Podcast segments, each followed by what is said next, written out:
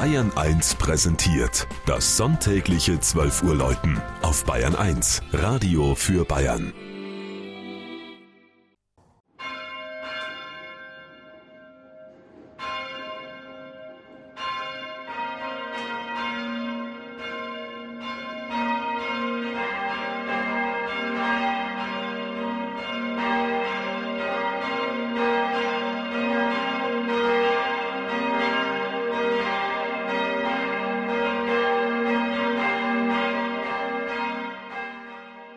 Fendhausen in Unterfranken. Gute zehn Kilometer nördlich der Kugellagerstadt Schweinfurt liegt das 650 Einwohnerdorf in einer Senke, die ringsum vom Grün der Felder und Wälder umgeben ist. Ob Pfendhausen von der Lage in dieser trockenen Pfanne den Namen hat, ist so wenig geklärt wie sein Spitzname. Als Milchhof ist es in der näheren Umgebung bekannt vielleicht weil hier einmal vorwiegend Milchwirtschaft betrieben wurde oder die Jungtiere auf dem Trieb über die alte Poststraße von Bad Neustadt nach Schweinfurt noch einmal mit Milch getränkt wurden. Sicher ist nur, vor 700 Jahren wurde ein Pfentenhusen urkundlich erstmals erwähnt.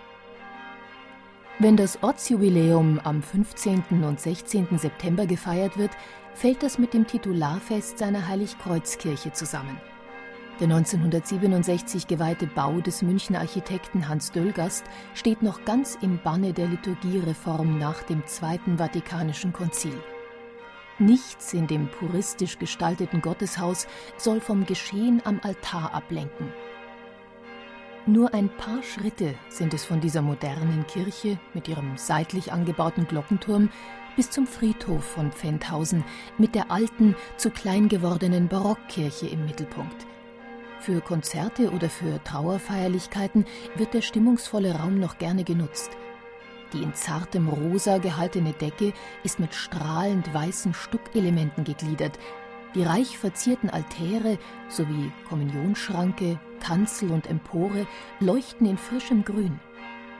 Bis auf den wegen Baufälligkeit abgetragenen Zwiebelturm ist das dem heiligen Antonius von Padua geweihte Kirchlein noch so erhalten, wie es Johann Philipp Freiherr von Münster 1770 gestiftet hat.